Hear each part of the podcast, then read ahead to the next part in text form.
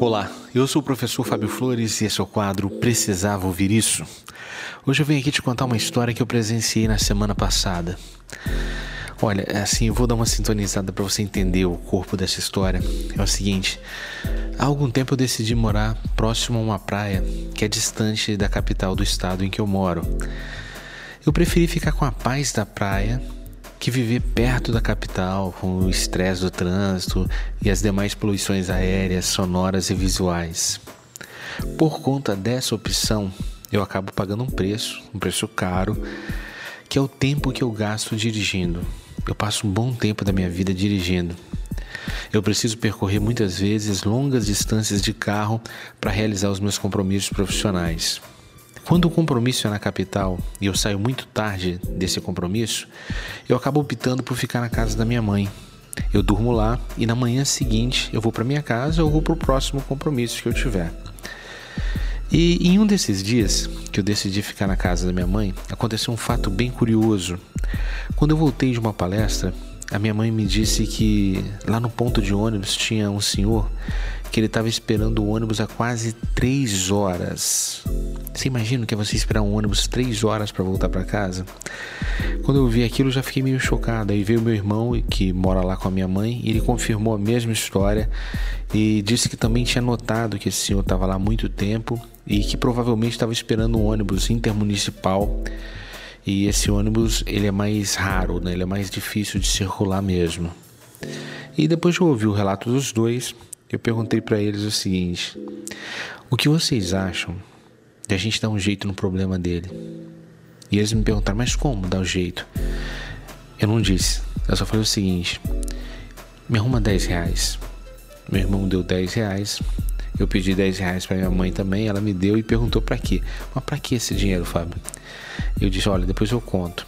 Peguei aquele dinheiro, desci, fui até o ponto de ônibus, conversei com aquele senhor, um senhor que deveria ter algo em torno de uns 60 e poucos anos, e, eu disse o seguinte para ele: Amigo, seguinte, minha mãe mora naquela casa ali de cima e a gente notou que parece que o seu ônibus está demorando muito, né?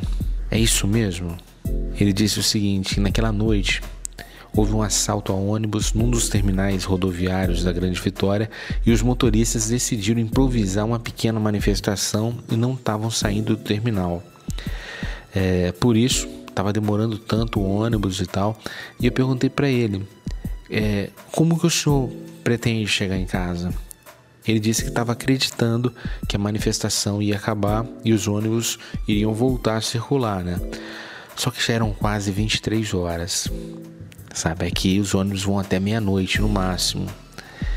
E naquele momento eu perguntei para ele onde que ele morava. Ele me disse que era em Marcílio de Noronha, um lugar relativamente distante de onde ele estava. E conversando com ele, eu peguei o celular, fiquei ali mexendo tal, consultei o Uber e vi que uma corrida até lá custaria em torno de 45 reais. Eu chamei pelo meu aplicativo o Uber e continuei conversando com ele sem falar nada. Assim que o carro se aproximou, eu disse para ele o seguinte: aqui, você vai nesse Uber até a sua casa, porque os ônibus não vão voltar hoje. E expliquei a situação para o motorista também, paguei a corrida de maneira antecipada e naquele momento o homem surpreso né, me perguntou: Mas como é que eu vou te pagar por esse favor que você está me fazendo? Eu disse: Quando você me encontrar em uma situação difícil, é só me ajudar da maneira que você puder. E eu sei que se eu tiver uma situação difícil, você vai me ajudar. Desejei boa viagem para ele e voltei para casa da minha mãe, né? Chegando lá, eu contei o que tinha acontecido, o que a gente conversou e disse que eles tinham ajudado aquele senhor a chegar até a casa deles. E eles ficaram felizes, o senhor ficou surpreso e eu fiquei em paz. Eu acredito que eu até poderia ter pago aquela corrida sozinho, mas se eu fizesse isso, eu teria desencorajado minha mãe e o meu irmão a construírem seus próprios milagres. Eles podem vir a construir tantos outros milagres em outras oportunidades. Eu achei que trazê-los para dentro do milagre seria estratégico e interessante.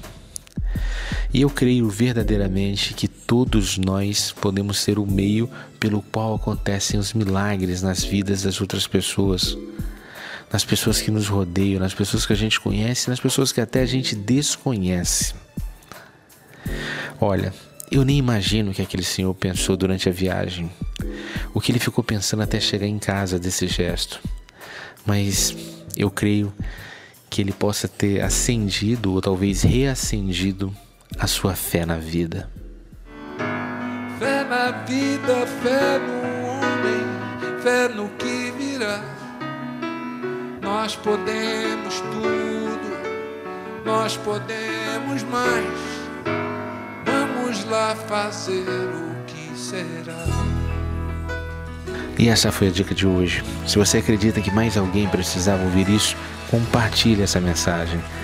Se você quiser conhecer mais dicas, procure no YouTube o canal Precisava Ouvir Isso.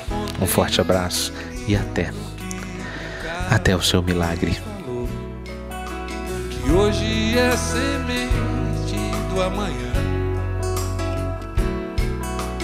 Para não ter medo que esse tempo vai passar. Não se desespere, não, nem pare de sonhar. Nunca se entregue, faça sempre com as manhãs. Deixa a luz do sol brilhar no céu olhar. Fé na vida, fé no homem, fé no que virá. Nós podemos tudo, nós podemos mais. Vamos lá fazer o que será.